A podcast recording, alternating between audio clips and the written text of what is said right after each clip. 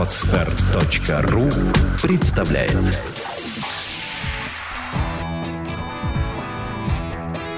Александра и Андрей Капецки в лучшем психологическом подкасте «Психология, мифы и реальность». Здравствуйте, дорогие друзья! Здравствуйте! Сегодня у нас письмо необычное, оно рукописное, оно пришло не по e-mail, а его принесли на консультацию, попросили разобрать. Тема очень тяжелая, с одной стороны, но ее необходимо обсудить, как мы считаем. Оно затрагивает не каждого из нас, но довольно приличное количество людей, у которых эта ситуация могла случиться или случилась. Не дай бог, конечно. Но перед этим Александра хотела нам сказать пару слов о наших курсах. Да, дорогие друзья, хочу сказать, что запись на апрель полностью закрыта. И в следующий раз мы вас у нас в гостях ждем в две ближайшие даты. Это 14 мая. Открывается интенсивный курс по стандартной программе. Утренняя группа с 11 часов утра. В основном ориентирована, конечно, на тех, кто в Москве не живет, чтобы сэкономить время. 6 дней подряд вы занимаетесь. И 15 мая – это обычная стандартная программа, которая занимается два раза в неделю. А вот расширенные курсы, суперинтенсивные программы, к сожалению, уходят уже на конец мая. Мы попробуем их приблизить сразу на послемайских праздников, но это будет зависеть от ваших заявок. А вот индивидуальные программы на май месяц практически проданы. Там осталось всего два места. Поэтому, если кому-то надо попасть к нам на индивидуальный курс, лучше оставить заявку сейчас. У нас поменялся телефон проекта, и теперь основной телефон это 8 968 990 08 80. Консультации у нас бесплатные. Ну что ж, Андрей, давай действительно подойдем к письму. И ситуация действительно достаточно распространенная. Правда, в большей части от мужчин она скрыта. Для мужчины она находится в таком латентном состоянии, и мужчины, как правило, об этом не подозревают. Более того, я могу сказать, что даже а, близкие родственники женщин, попавших в такую ситуацию, могут не знать о том, что есть эта проблема. Это очень глубинные, очень внутренние интимные переживания, которыми матери, как правило, ни с кем не делятся. Как вообще осмелилась э, молодая мама поделиться со мной, пусть даже вот в письменном виде, э, я вообще диву даюсь. Это ж, что ей нужно было с собой сделать, чтобы вообще заявить о такой проблеме. Мне она тоже знакома. Подобную ситуацию в своей жизни я лично пережила. Я прекрасно понимаю ее состояние, о чем она здесь пишет. И именно поэтому мы взяли данное письмо в рассмотрение. Мы говорим о страхе потери ребенка. И этот страх, я уже читаю письмо, появился сразу же, как родилась старшая дочь. Меня уверяли, что с появлением второго ребенка он пройдет. С появлением второго ребенка действительно этот страх прошел. Я даже не поняла сначала этого. Потом, когда я вспомнила о нем, даже удивилась. Удивилась, что так легко. Но через какое-то время, примерно через 6 месяцев после рождения второго ребенка, этот страх вернулся. И я поняла, что была зациклена на старшей дочери. Поэтому и пришел этот страх. С появлением второго ребенка внимание переключилось. Но как потом он вернулся? Это знак вопроса. С появлением третьего ребенка легче не стало. Я замечаю, что мысли ухудшаются. Если раньше я сразу одергивала себя, то сейчас воображение рисует, что будет дальше, потом – разные моменты от похорон до того, как мы будем воспитывать ее детей уже после гибели старшей дочери. С постоянством эти эпизоды сами всплывают в сознании. Я даже уже не могу очухаться сразу, как всплывают образы. Может пройти минута и больше, прежде чем она опять включается в реальность. Был реальный момент, когда мы чуть не потеряли третьего ребенка. Но на него не переключилась. И мне до сих пор страшно. За старшую. Смотрите, какая картина. Первые роды, родился ребенок, дочка, и у матери возникает непонятно откуда взявшийся страх, что этот ребенок погибнет. Рождается второй, на полгода мать переключается на второго ребенка, а потом опять на старшего. Потом рождается третий. И уже мать не переключается. Она все это время, насколько я видела на консультации маму, ребенку старшему, наверное, уже лет пять примерно, пять лет, можете себе представить, мать живет с ощущением, что вот-вот умрет старшая дочь. Если не сейчас, то потом, и они будут воспитывать ее детей. Картины в голове рисуются самые страшные. Это приходит в кошмарах, это приходит наяву, то есть э, то ребенка акулы съедают, то ребенка собаки насмерть закусывают, то его воруют. И все время это кровавые кошмары, когда что бы мать ни делала, она не может его спасти, этого ребенка. Причем это уже может быть взрослая, молодая женщина, но с ней опять случается кровавый кошмар, и мать опять, что бы она ни делала, она не может спасти этого ребенка, уже взрослого человека. И потом вынуждена титаническим трудом ликвидировать последствия. Еще раз говорю, дорогие друзья, такая ситуация довольно частая. Просто вы о ней не знаете. Это может происходить в вашей семье. И поэтому я сейчас обращаюсь к мужчинам. Когда вы видите, что у вашей женщины развивается послеродовая депрессия, возможно, она основана именно на этих образах которые у женщины в голове, а вы можете об этом даже не знать. Хотя сейчас я обратилась к любящим мужьям. Ведь есть мужья, которые даже не понимают, что у их женщины проблемы. Они просто говорят, после родов она испортилась. И вместо поддержки добивают несчастную женщину. Они даже не понимают, что у нее депрессия, и ей нужна профессиональная помощь. Действительно, такие кошмары могут случаться. Я тоже это когда-то пережила. И я прекрасно понимаю состояние матери. Это крайняя степень отчаяния и беспомощности. И самое главное, перед тем, как остановить движение этих кошмаров. Они всплывают в голове без твоей воли. Вот такая у нас ситуация, Андрей. Я даже не знаю, что сказать, потому что действительно для мужчин это скрыто. Но я бы не стал обвинять всех мужчин, да. Многие видят, женщинам иногда трудно об этом говорить, и нужно это тоже признать, что э, молчание не всегда правильный метод донести до мужчины свое состояние. Потому что многие женщины начинают молча изображать, что им плохо, молча делают что-то с ненавистью, молча э, живут э, вот в семье, и муж не понимает, что происходит. Надо открыть рот и сказать об этом. И, возможно, тогда вы, может быть, даже решите без специалистов эту проблему, потому что поддержка близкого человека – это большая вещь. У меня вопрос к тебе. Я просто не знаю из контекста письма, не могла ли эта женщина потерять еще ребенка перед этим? Не, не могут ли вырасти ноги у страха у этого из потери предыдущего самого первенца, может быть, Потому что вот так на голом месте страх не возникает, как мне кажется. Именно. Именно так, да? Именно.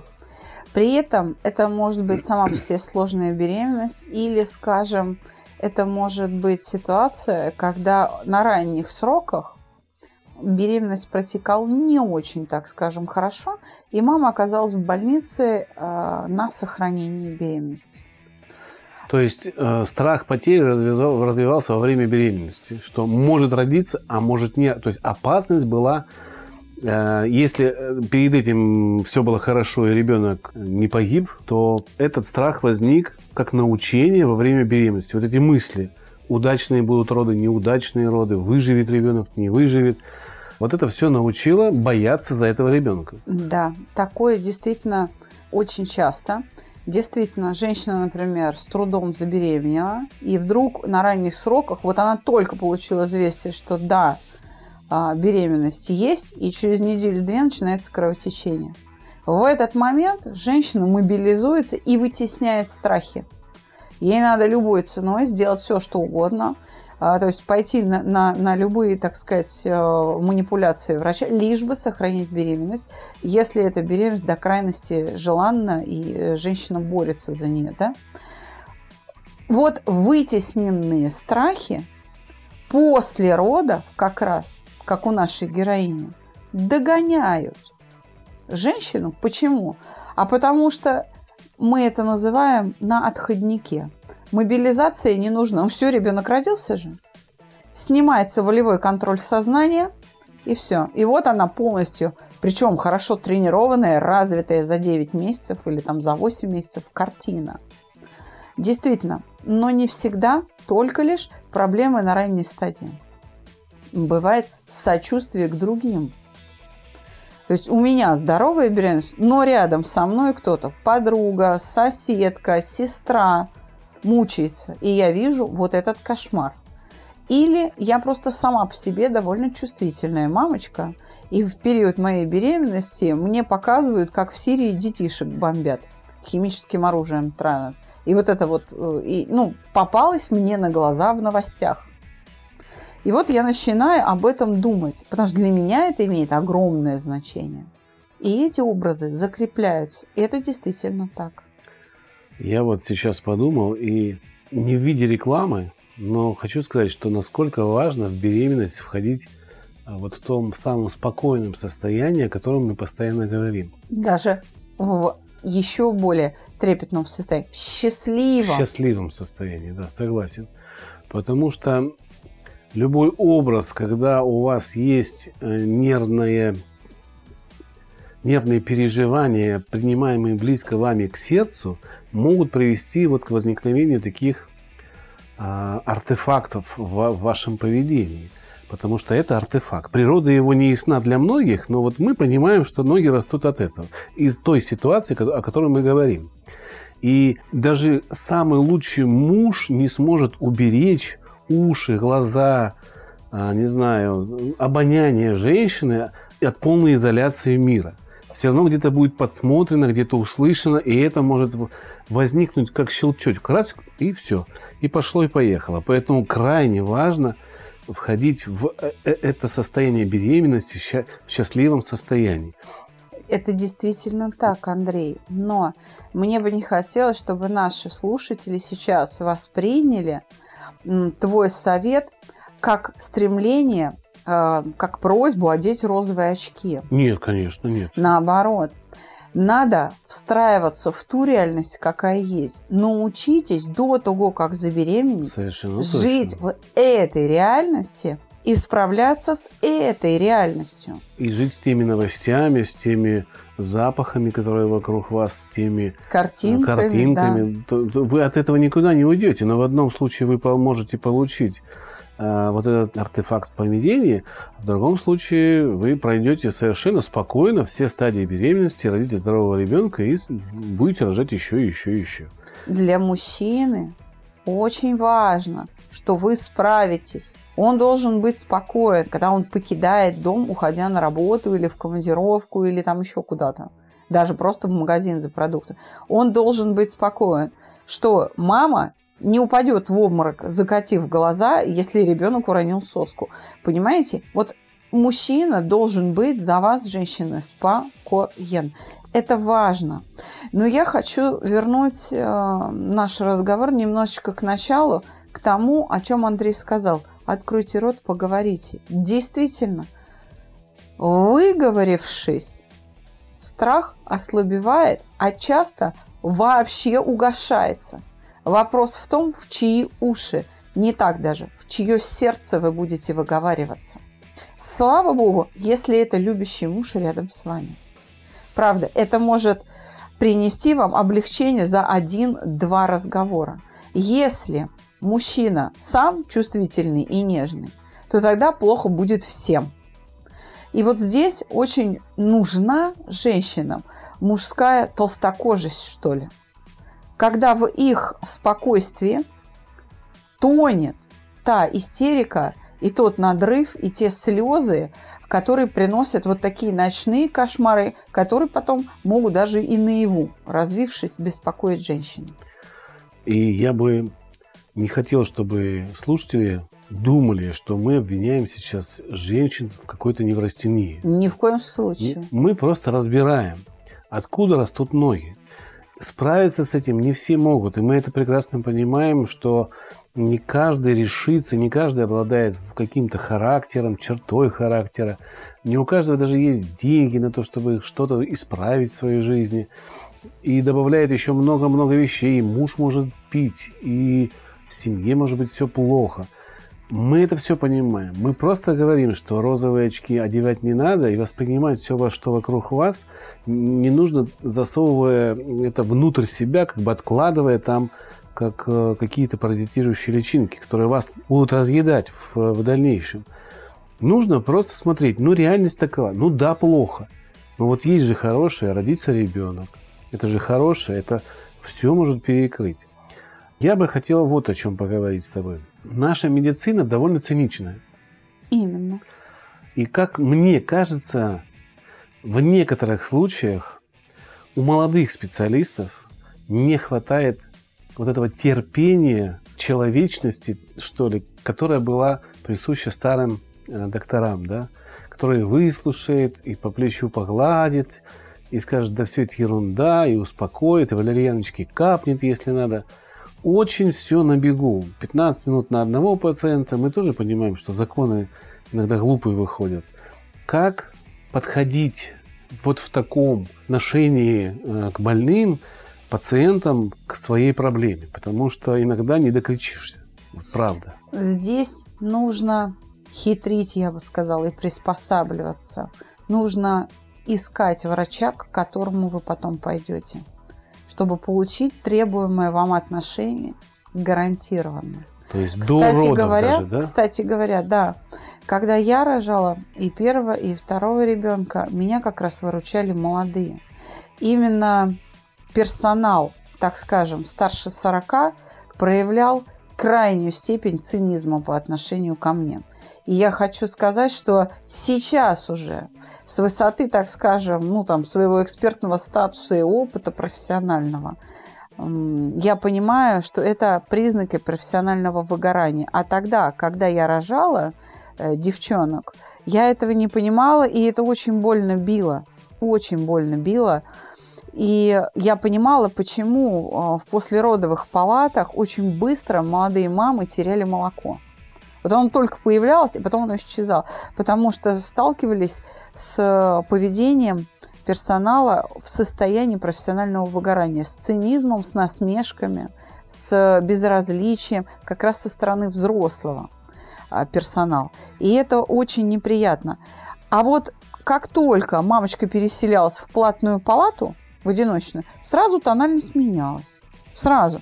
Я не призываю это решать вопрос деньгами, но я призываю вас решать это двумя путями. Андрей правильно сказал, не все, кто рядом с нами, обладают нужными человеческими качествами.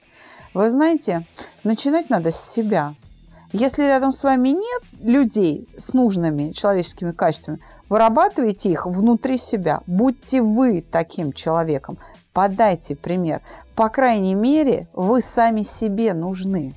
И вы, дорогие мамочки, имея себя, у самих себя с нужными качествами, не будете уже ни в ком нуждаться. Вы будете в безопасности при любых обстоятельствах. Это очень важно, потому что дело всегда заканчивается одним. Ребенок плохо спит, молоко потому что наполнено адреналином, он возбудимый, и когда он растет, он уже не может угомониться, то есть он либо бегает по потолку, либо просто в отключке э, валяется. То есть у него нет плавного перехода в засыпание. Бежал, бежал, бежал, упал, храпит. Все. А, ребенок неуправляемый, он, как правило, страдает головными болями и начинает с детства наблюдаться у врача-невролога, невропатолога. Там часто э, возникают проблемы с повышенным внутричерепным давлением, проблема с поведением, ребенка трудно контролировать, он спорщик, он капризный и так далее. Дальше уже начинаются всякие сложности с памятью, с речью и с усидчивостью, то, что влияет на учение, на обучение. И потом плохо образованный, невротизированный, который не может устроиться в жизни ни на работу, ни в личном плане. И, в общем-то, является бедой для собственных родителей. Еще раз говорю, я не обвиняю матерей, я сочувствую им, потому что я через такую ситуацию прошла. И со мной произошла именно такая же ситуация, но при второй беременности. Когда, едва узнав о том, что у меня будет еще один ребенок, буквально через три дня у меня начинается кровотечение. И я просто в ожидании скорой помощи, я понимаю, что происходит, я понимаю, какой это кошмар, потому что у меня уже есть ребенок, и я, я не готова там хоронить э, даже вот эту маленькую черепашку, которая только-только во мне там появилась, да. Я в ожидании кареты скорой помощи ложусь и начинаю медитировать. И когда они приехали, кровотечение полностью прекратилось. Но и этих 20 минут хватило, чтобы через 9 месяцев после родов в первую же ночь меня накрыло так, что меня, у меня лихорадило вплоть до повышенной температуры. При, прибежали врачи и не знали, что делать. Я просто сказала, валерьяночки. вот это меня спасло. И после этого опять а, были медитации, и после этого опять были упражнения чувства покоя. Я вызывала к себе э, в родблок там э, отца, который проводил угошение, потому что я проявила там, в самом начале беременности, небрежность к этим переживаниям. Я лично могу ответственно заявить, что ни одно переживание бесследно не проходит. Такие переживания нельзя оставлять в живых. Я бы хотел с тобой поговорить. Теперь мы как бы пофилософствовали с тобой, поговорили о причинах, свои мысли высказали, какие-то опыты передала. Что же делать? Автору письма что делать? Потому что ответ на этот вопрос, в общем-то, висит в воздухе. И мало ли, что мы скажем, но это уже произошло, это уже есть. С этим человеку жить. И, наверное, не одному автору письма, а еще многим, кто будет нас слушать и передавать этот подкаст, послушать другим, у кого такая же проблема. Что этим людям делать? Один совет мы уже дали. И он действительно очень эффективный. Выговориться. Нужно найти человека, в которого вы можете выговориться, который не будет вместе с вами наматывать сопли на кулак, и который не будет причитать, но который проявит сочувствие и не будет равнодушен. И позволит вам просто хотя бы вслух это высказать, потому что самое трудное в таких ситуациях озвучить эти мысли. Часто первой мыслью является, что если я про это скажу, это обязательно произойдет. Вроде как сглажу собственного ребенка. Однако практика показывает, что вот это выговаривание, проговаривание, оно ослабляет страх. И иногда, еще раз скажу, достаточно вот такой одной, ну, двух исповедей близкому человеку, и все теряет свою силу все теряет свою силу. Особенно, когда рядом родное, теплое сердце, которое бьется в унисон с тобой. Это может быть ваша мама, там опять же сестра, брат, муж. Дай бог, чтобы это было так. Это может быть близкая подруга и близкий друг. Это один из способов, да. Второй, ну мы все время о нем говорим, а, необходимо провести угошение. Я рада бы предложить какой-то другой способ но, к сожалению, он мне неизвестен. Неизвестен. Мы много в подкастах говорили о том, как употребляется, например, медитативная графика. Если с вами это случилось, то чтобы снять реакцию на такие картинки, берите первый попавшийся листок макулатуры под руки, цветные карандаши и рисуйте свое состояние. Это, как правило, состояние удушья, сердцебиения, слабость.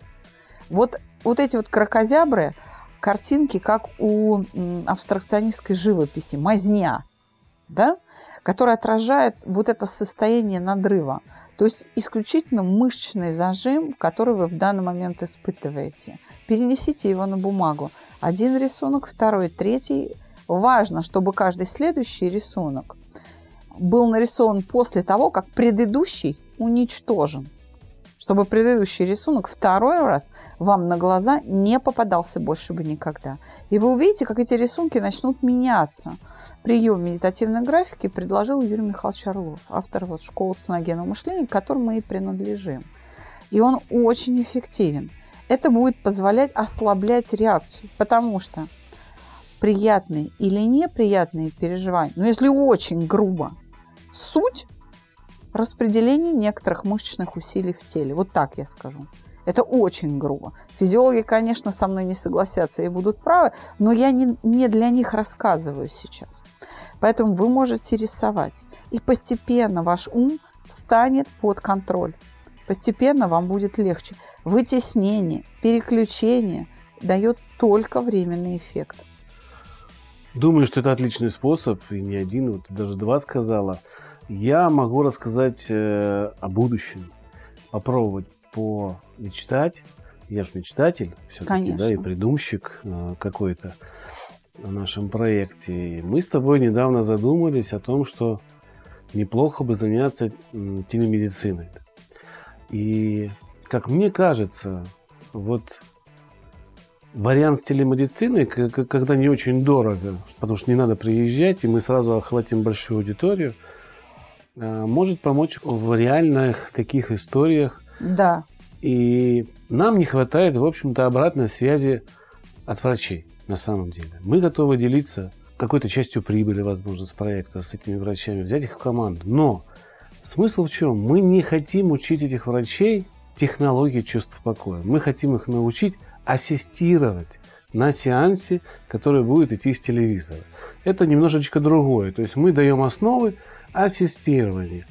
И люди будут собираться там в 10 местах по 10 человек, 100 человек сразу будет э, на уроки, таких уроков будет 7 или там 8. Но каждый будет под присмотром врача, но, это наша мечта. Да, но каждый будет под присмотром врача. А вот что делать с теми людьми, которые что-то не получается, или вдруг там заболело где-то, мы этих врачей в силу их профессии подготовим. подготовим. И это, мне кажется, замечательный выход удешевить еще больше нашу услугу. Да, чтобы обеспечить доступность. Там в районе, может быть, где-то от 10 до 7 тысяч. Мне кажется, это, ну, как бы такая народная медицина хорошая. Притом она основана не на чудотворной воде, которую заряжаем через телевизор. Да. А действительно, Андрей, ты действительно правильно мечтаешь потому что э, мы периодически обращаемся к врачам своих пациентов, периодически отправляем к врачам, потому что где-то мышечный зажим надо снимать вручную. И мы не скрываем, что сотрудничаем с остеопатическими клиниками, с реабилитационными центрами, с массажистами мы сотрудничаем. С психотерапевтами. С психотерапевтами. Прекрасно в составе нашего проекта работает знаменитый доктор Данилин Александр Геннадьевич, за что ему огромное спасибо. Он занимается э, у нас тем, что снимает пациентов с психоактивных, с психотропных препаратов – а, позволяет им вернуться к нормальной жизни. Это тем, кто уже полечился у психиатров. И это действительно очень хороший выход.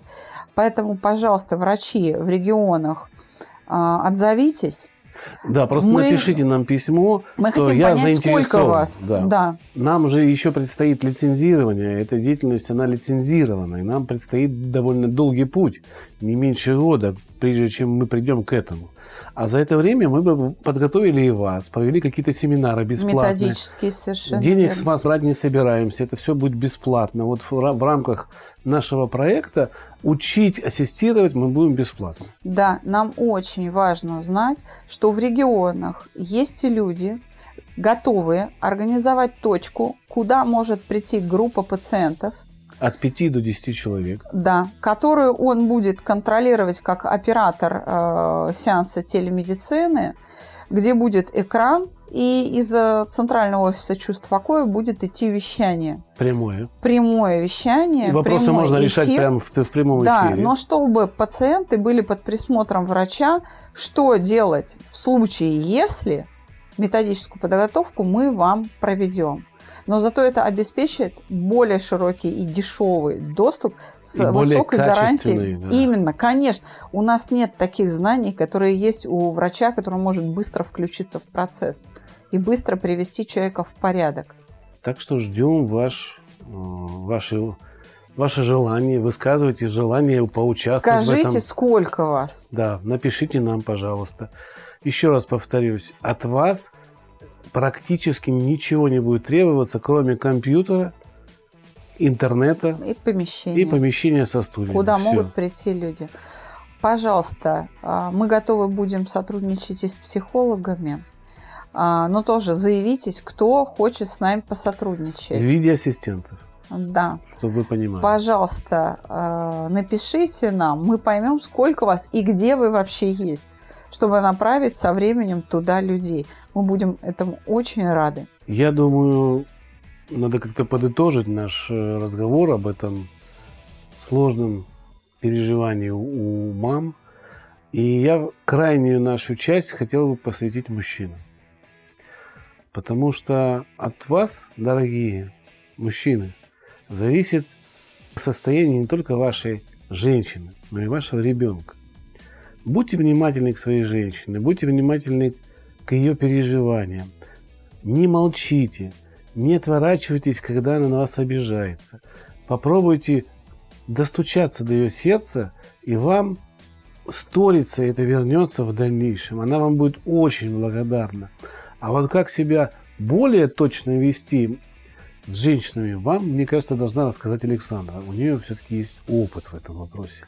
Я могу сказать, что самое катастрофичное, что может услышать женщина, это в стрессовой ситуации слова мужа «А что я должен делать?»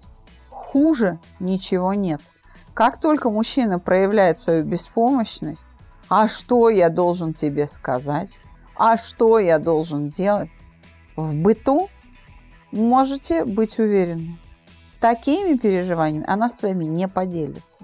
Потому что она будет считать, что это для вас неподъемная ноша, и вы надорветесь. Вот это то, чего делать нельзя. Всегда нужно находить слова. Поэтому развивайте интеллект. Мужики, читайте книги, а самое главное, думайте головой. Она вам дана не только для того, чтобы шапку носить. Она вообще-то к сердцу приделана. И человек, желающий другому счастья, всегда найдет, что сказать. Или, по крайней мере, скажет, что я готов вместо тебя переживать этот страх. Просто поделись, что там есть. Не держи меня в неведении. Одна голова хорошо, две лучше. Одно сердце хорошо, два лучше.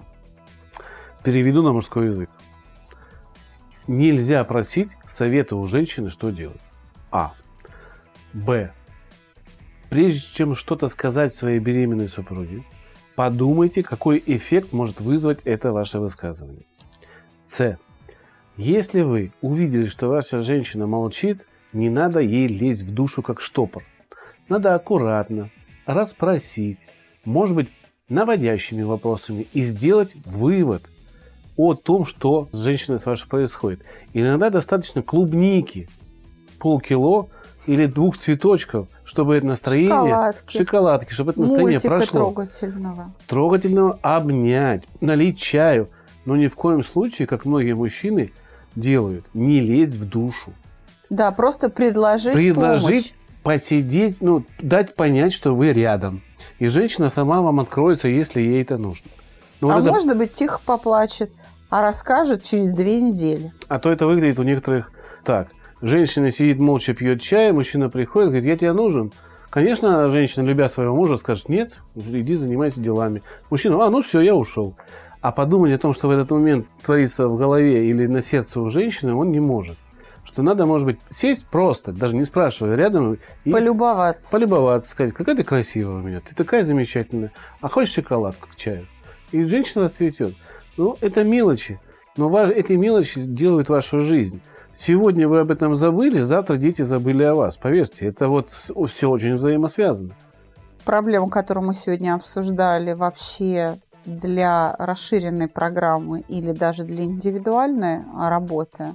Ну а пока мы приглашаем вас, увы, уже на май, на 14 если вы хотите заниматься интенсивно каждый день, или 15 мая, если вы хотите заниматься в Москве в абсолютно стандартном режиме дважды в неделю, всего 7 уроков. Для индивидуальных занятий осталось всего два места. То есть два человека... На май. На май, да. Мы можем взять а, поэтому торопитесь. Места как-то странно забивается да, очень быстро. Мы не ожидали, не ожидали такого да. спроса, но вот говорим как есть. У нас поменялся телефон проекта, и теперь основной телефон это 8 968 990 08 80. Консультации у нас бесплатные. Ну что, дорогие друзья, спасибо вам за то, что вы с нами, за то, что прощаете нам некоторые, некоторые изменения в нашем графике вещания. Мы постараемся очень скоро вернуться к этому графику, но сейчас, правда, очень много проектов возникло. Вот огромное количество, мы все в заботах. Вот завтра, а, когда нет, не завтра, в четверг, когда вы будете слушать этот подкаст, мы будем в Сочи выступать на... на Всероссийском жилищном конгрессе и представлять там роботизированный дистанционный курс, который решает проблему профессионального выгорания у риэлторов. Для тех, кто занимается профессиональным рекрутингом в риэлторские агентства, для тех, кто работает с прокрастинацией и профессиональным выгоранием в этой сфере, этот курс именно для вас. Скоро на нашем сайте появится ссылочка, как на этот курс попадать. Можно через сайт mospsycholog.ru туда попасть. Мы там У него главное... очень смешная, приятная цена. Да, цена очень приятная. Очень доступная. Да, на самом деле мы постарались сделать его ну, очень таким общедоступным, что ли, да. Но эффект, как нам кажется, будет достаточно хороший на этом рынке. Мы проверили. Пишите письма, оставайтесь с нами. До свидания.